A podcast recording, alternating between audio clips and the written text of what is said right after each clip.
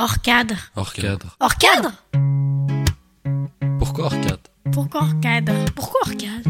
Parce que vos enfants sont 10 quelque chose, HP truc ou hyper machin. Parce que vous avez déjà testé tellement de solutions pour qu'ils aillent mieux, mais que ça ne fonctionne pas. Vous êtes un peu à bout, vous en avez marre.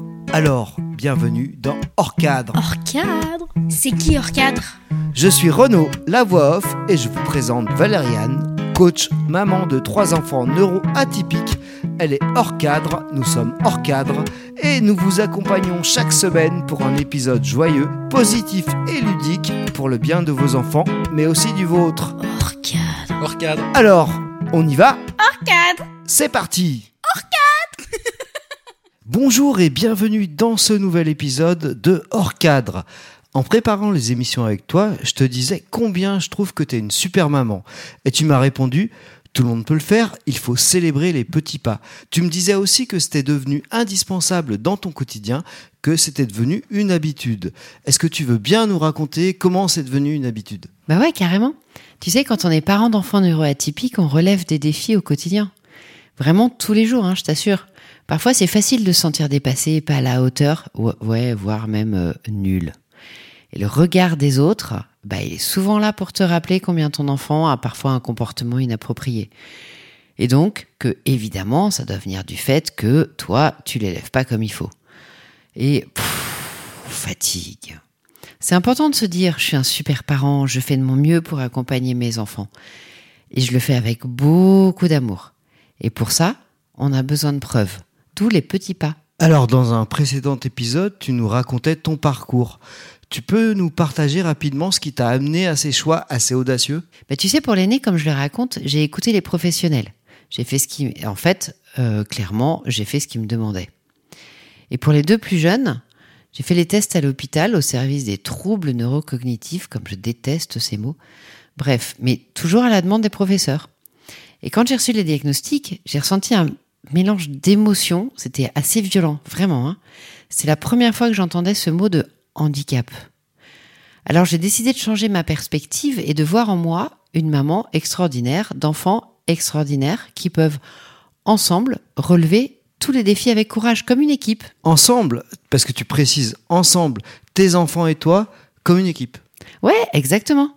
J'ai appris à valoriser les petites victoires de mes enfants. Alors même si ça peut sembler insignifiant pour les autres, je sais que chaque petit, petit pas pardon, est une grande étape pour eux. C'est bien de mettre des outils en place. Moi, j'ai fait des listes, des codes couleurs, des routines.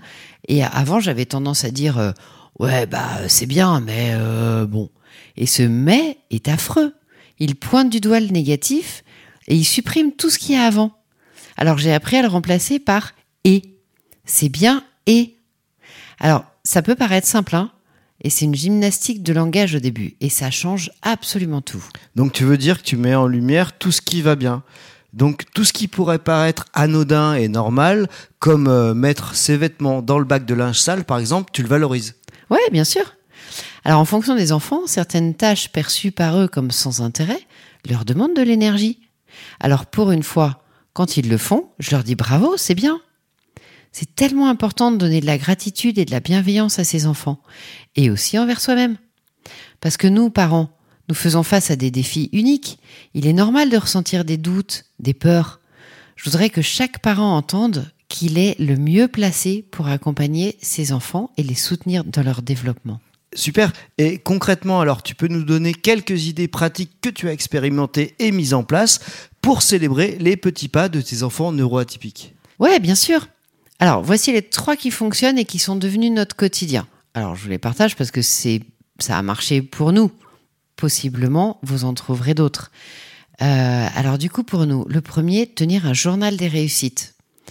C'est-à-dire, je note chaque petite étape de progrès que mon enfant a atteint, que ce soit à l'école, à la maison, dans ses activités.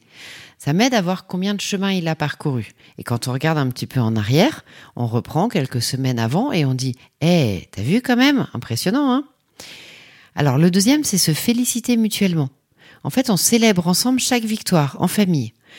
On exprime la fierté et l'amour et ça renforce le lien entre, entre moi et mes enfants.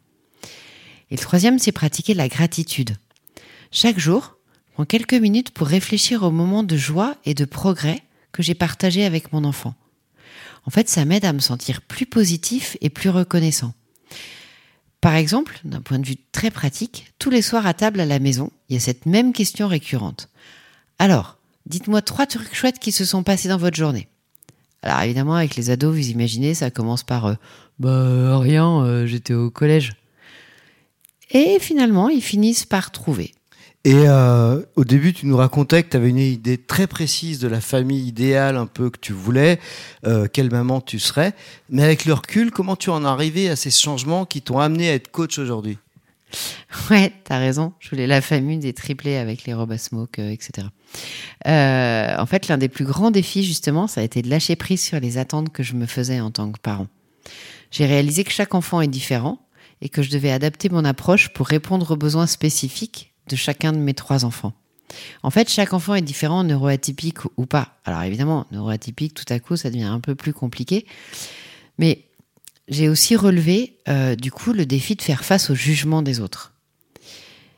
Et ça, c'est super dur. En fait, parfois, les gens comprennent pas nos enfants et nos choix en tant que parents. J'ai appris à me concentrer sur ce qui est important pour moi et pour mes enfants. Je cherche plus à justifier mes choix. Je les partage si la personne en face de moi est suffisamment ouverte pour les entendre. Sinon, bah, face aux critiques, bah, je fais un sourire. Alors bravo d'avoir relevé tous ces défis avec tant de détermination et de bienveillance envers toi-même et tes enfants. Je comprends que c'est en s'aimant et en s'acceptant, tels que nous sommes, que nous pouvons être les meilleurs parents possibles. Ouais, exactement. C'est pour aider les parents à oser leurs différences et trouver de la sérénité et de la joie en famille et avec leurs enfants que je suis devenue coach. Et en conclusion, tu aurais quelques conseils supplémentaires pour se reconnaître en tant que parent extraordinaire? Ouais, bien sûr. Alors, juste deux qui me semblent complètement essentiels. Le premier, c'est trouver du soutien. N'hésitez pas à rejoindre des groupes de soutien de parents d'enfants neuroatypiques. C'est un espace précieux pour partager vos expériences, vos joies et vos défis. Et le deuxième, c'est prendre soin de soi. N'oubliez surtout pas de vous accorder du temps pour vous ressourcer, vous détendre. Vous méritez de vous sentir bien pour mieux accompagner votre enfant. Et surtout, surtout, surtout, rappelez-vous que vous êtes des parents extraordinaires, remplis d'amour et de dévouement pour vos enfants neuroatypiques. Célébrez chaque petit pas, les victoires de votre enfant. Félicitez-les, félicitez-vous et appréciez le chemin parcouru ensemble. Piti piti pa, piti piti pa. Merci de nous avoir écoutés pour cet épisode spécial sur les petits pas et la valorisation de vous en tant que parents extraordinaires. Vous faites un travail incroyable et vos enfants sont chanceux de vous avoir à leur côté. Alors prenez soin de vous, de vos enfants et nous vous retrouvons bientôt pour un nouvel épisode inspirant. À bientôt! Hors cadre Merci de nous avoir écoutés et si ça vous parle, n'hésitez pas à vous abonner à notre podcast, suivez-nous sur les réseaux sociaux, commentez, partagez vos expériences, posez-nous des questions, parlez-en à vos amis. Plus on est de fous, plus on guérit. Hors cadre Hors cadre. Hors cadre Hors cadre Hors cadre Hors cadre C'est ensemble qu'on peut créer une communauté de parents engagés et joyeux. Prenez soin de vous et surtout de vos enfants extraordinaires. Hors cadre. Hors cadre Alors, merci et à bientôt pour un nouvel épisode. Hors